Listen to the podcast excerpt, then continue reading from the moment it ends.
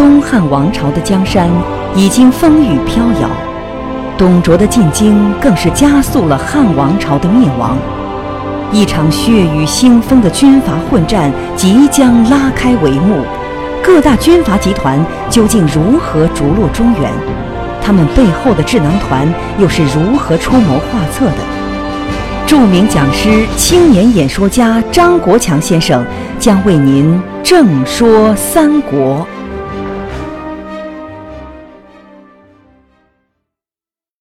在上一讲，我们讲到孙坚打进了都城洛阳。但实际上，这个时候的洛阳城已经成为了一个空城了，因为这个时候汉献帝已经被董卓迁到长安去了，包括洛阳的百姓也被迁到长安去了。洛阳城内二百里范围内所有的建筑物被毁，鸡犬不留。就是在这种情况之下，我们说联盟军打进了都城洛阳，已经是联盟军对付董卓的过程当中取得的最大的战果，因为这个时候。再想取得更大的战果已经不可能了，因为陶董联盟的内部已经存在了巨大的问题，而陶董战争最终演变成了各地方势力争夺权益、争夺人口、争夺地盘的混战。也就是说，东汉末年的军阀混战正式开始了。首先是允州刺史刘岱杀了东郡太守乔瑁，刘岱杀乔瑁的具体原因在正史当中没有记载。在《三国志·武帝纪》当中，只有一句话：“刘岱与乔瑁相恶，岱杀瑁，以王公领东郡太守。”在小说《三国演义》里边，倒是记载了刘岱杀乔瑁的原因。原因是刘岱向乔瑁借粮，结果乔瑁没有借给刘岱，所以刘岱就引兵把这乔瑁给杀了。但是真正的历史是不是这么回事？由于正史当中没有记载，而小说当中又有很多虚构的成分，所以我们着实无法判断。不管是什么原因，刘岱和乔瑁之间是存在矛盾的，所以刘岱才杀了乔瑁。你会发现，这个时候啊，各大军阀都没闲着，都在想办法的为自己增加地盘、增加势力范围。你比如说袁绍，这个时候就没闲着，干什么呢？在公元一百九十一年的时候，略施小计，就从韩馥的手里把益州划为了自己的势力范围。当时公孙瓒南下攻打益州，结果呢把韩馥给打败了，所以韩馥就非常怕这个公孙瓒。袁绍就知道这一点，所以就派了两个说客，一个叫做高干，一个叫做荀慎。这两个说客一到，把这韩馥一顿吓，说这公孙瓒。趁胜挥师南下，各郡纷纷响应。袁绍又率军向东进发，也不知道有什么意图。我们暗地里替将军您担心。韩馥这个人本来就胆小，而且刚跟公孙瓒吃了败仗，这一听就更害怕了。说那该怎么办呢？荀慎就说了：“公孙瓒呐，统帅燕代两地的精锐军队，势不可挡。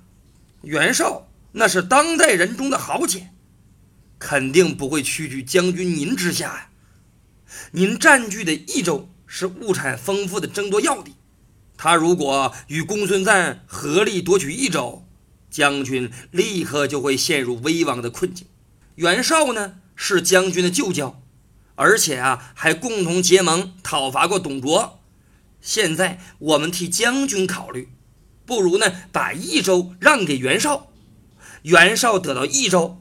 而公孙瓒无力与他争夺，必然感谢您的厚德。这样，益州落入亲密朋友的手中，将军也得到了让贤的美名，则比泰山还要安稳。希望将军不要迟疑。这句话是连威胁带吓唬带忽悠，说公孙瓒什么势不可挡，说袁绍不可屈居将军之下，说益州是物产丰富的争夺要地。这是什么呢？这是吓唬他，说如果袁绍和公孙瓒合力夺取益州，会陷入危亡之地，这是威胁。说把益州让给袁绍，韩馥就得到了让贤的美名，这个纯粹就是忽悠。经过这些说客的吓唬、威胁、忽悠，韩馥这脆弱的心灵就受不了了，就把益州让给了袁绍。袁绍可以说是空手套白狼，白白得了益州。但实际上，我们要知道，当时韩馥所处的境地，并没有像说客说的那么糟糕，因为当时益州兵强马壮，而且粮食也十分充足。虽然当时和公孙瓒交锋吃了败仗，但是呢，并没有伤及元气，反而当时袁绍的情况不是太好。裴松之在给《三国志》作注的时候，引用了《英雄记》的一个记载，原文如下：彭纪说袁绍，将军举大事而攘人资己，不据一州，无以自全。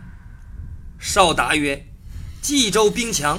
物事激伐，设不能办，无所容力。季曰：“可与公孙瓒相闻，导使来南，击取益州。公孙必至，而复惧矣。因使遂利害，为臣俘获，复必逊让。于此之计，可据其位。”绍从其言，赞果来。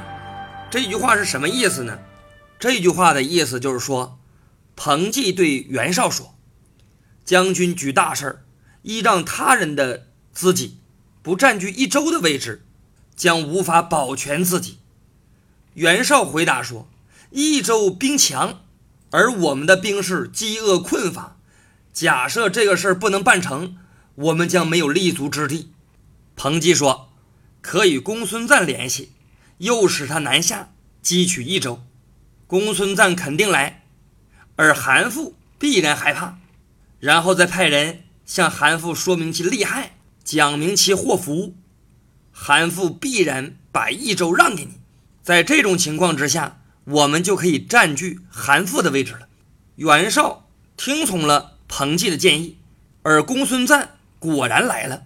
通过这段对话，我们最起码知道两点：第一点，公孙瓒南下攻取益州这个事儿。实际上是袁绍的一个阴谋。第二点，袁绍当时的情况并不是很好，其状况还不如韩馥。韩馥最起码兵强马壮，粮食充足，而袁绍呢，要靠别人来自己。当时韩馥要把益州交给袁绍的时候，韩馥的手下就有人劝谏他，说益州虽然偏远，但是有披甲的百万将士，粮食也足以维持十年。而袁绍的军队势单力薄，还要嚷着我们的鼻息，就好像是一个怀抱中的婴儿，要是不让他喝乳汁，就立刻会饿死的。为什么要把益州给他呢？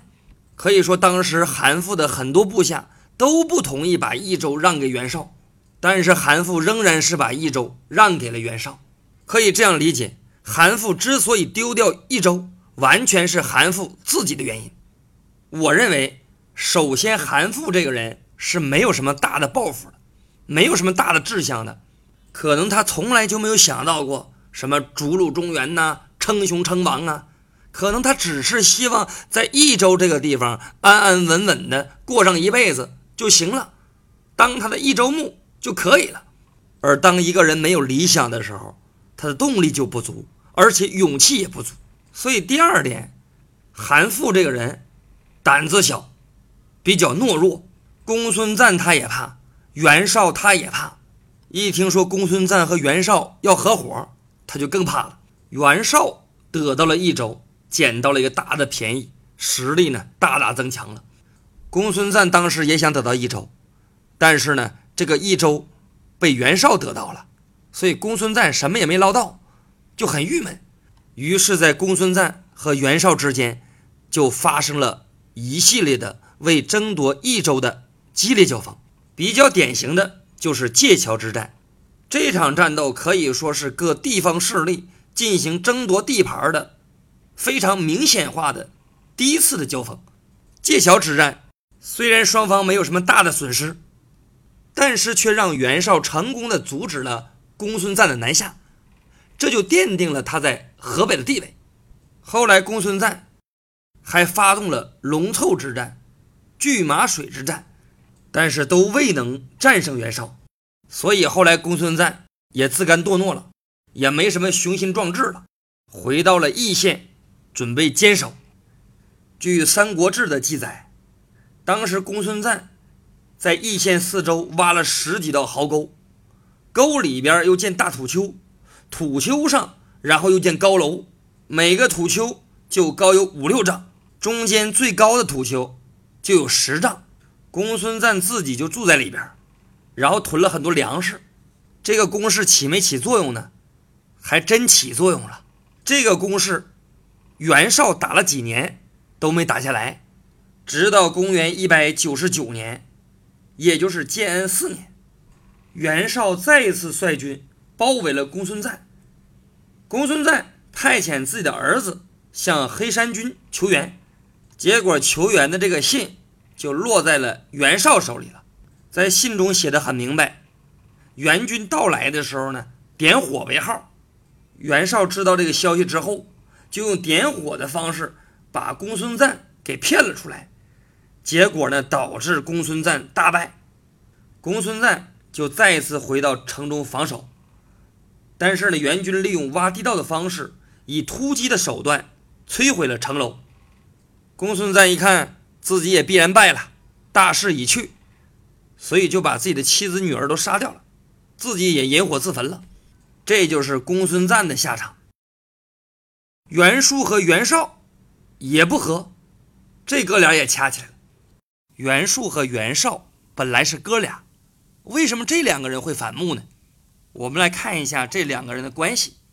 袁术和袁绍都是司空袁鹏的儿子，袁术是袁鹏的嫡长子，袁绍是袁鹏的庶子。这里边所谓的嫡长子。就是正妻所生的第一个儿子，而庶子呢是指妾生的儿子。据说袁绍是一个婢女所生，所以后来袁术和袁绍闹翻了。袁术在一次给公孙瓒写信的时候，就曾经骂袁绍是袁家的奴仆，可见在袁术的内心深处是瞧不起袁绍的。在《三国志》里边的记载称袁绍是袁术的堂弟，这是什么原因呢？这是因为袁绍被过继给了他的伯父袁成，袁绍是袁成的养子。从这个出身来看，我们发现呢，袁术在袁家的地位应该比袁绍要高。但是在讨伐董卓的时候，我们知道袁绍是讨伐董卓的盟主，这个地位要比袁术要高。所以我觉得袁术在内心上是有点不服气的。而导致袁术和袁绍闹翻的最直接的原因，就是两个人的政见不合。在讨伐董卓的过程当中，袁绍和韩馥商议要推举刘虞为皇帝，因为当时董卓控制了汉献帝，军国大事董卓说了算，皇帝是一个傀儡皇帝，这是董卓的一个政治优势。为了解决这个问题，袁术和韩馥就商议。要立刘虞为皇帝，为什么选择了刘虞呢？因为刘虞是汉室宗亲，而且在皇族里边威望比较高。